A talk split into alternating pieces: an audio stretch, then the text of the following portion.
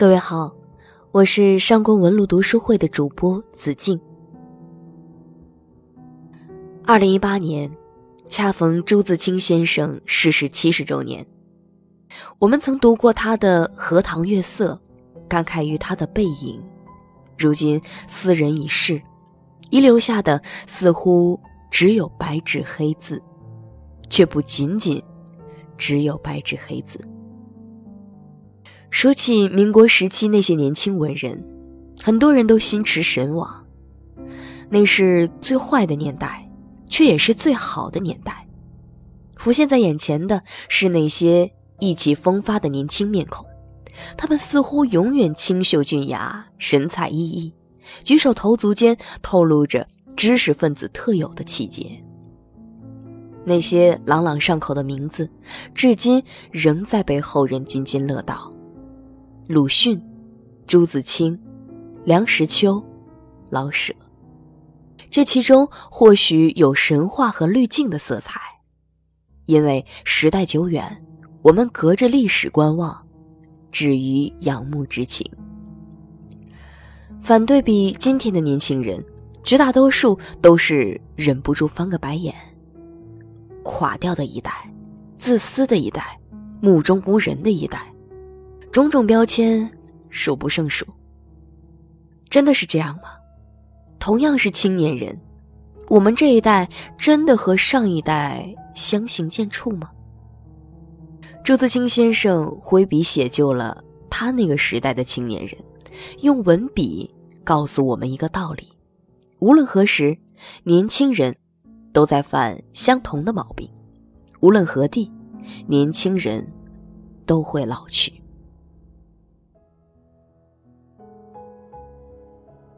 青年人爱说自己是天真的、纯洁的，但是看看这时代，老练的青年可真不少。老练却只是功于自谋，到了临大事、决大宜，似乎又见得幼稚了。青年要求进步、要求改革，自然很好，他们有的是奋斗的力量。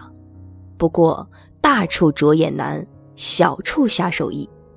他们的饱满的精力，也许终于只用在自己的物质的改革跟进步上，于是骄奢淫逸，无所不为，有利无义，有我无人。中年里原也不缺少这种人，效率却赶不上青年的大。眼光小，还可以有一步路，便是做自了汉，得过且过的活下去，或者更退一步。遇事消极，马马虎虎对付着，一点不认真。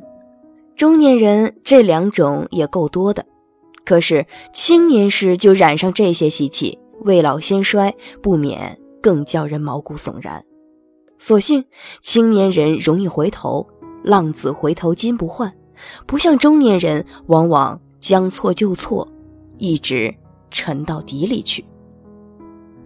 前段时间，某高校的学生因“官微”这一话题一口气冲上了热搜。怎么回事呢？说是一名学生会的同学，因为在聊天群里问“七号要开会吗”，并直接圈了学生会主席的名字。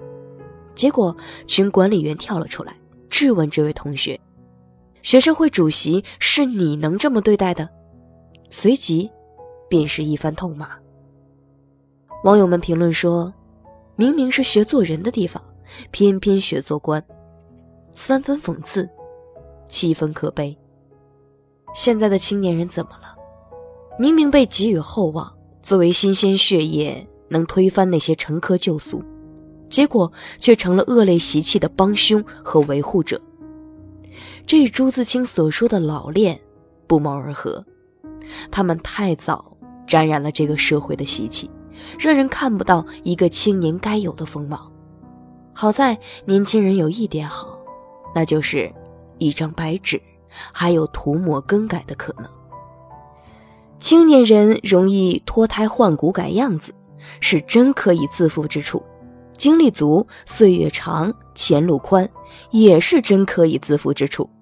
总之，可能多，可能多倚仗就大，所以青年人狂。人说青年时候不狂，什么时候才狂？不错，但是这狂气到时候也得收拾一下，不然会忘其所以的。青年人爱讽刺，冷嘲热骂，一学就成，挥之不去。但是这只足以取快一时，久了也会无聊起来的。青年人骂中年人逃避现实、圆通、不奋斗、妥协，自有他们的道理。不过，青年人有时候让现实笼罩住，伸不出头，张不开眼，只模糊的看到面前一段路，真是前不见古人，后不见来者。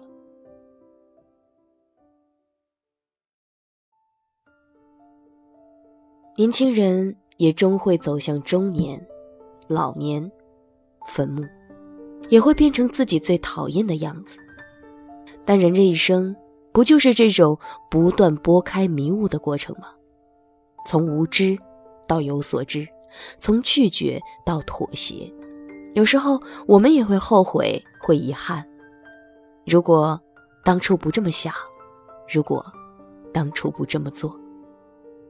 有人说，种一棵树最好的时间是十年前，其次便是现在。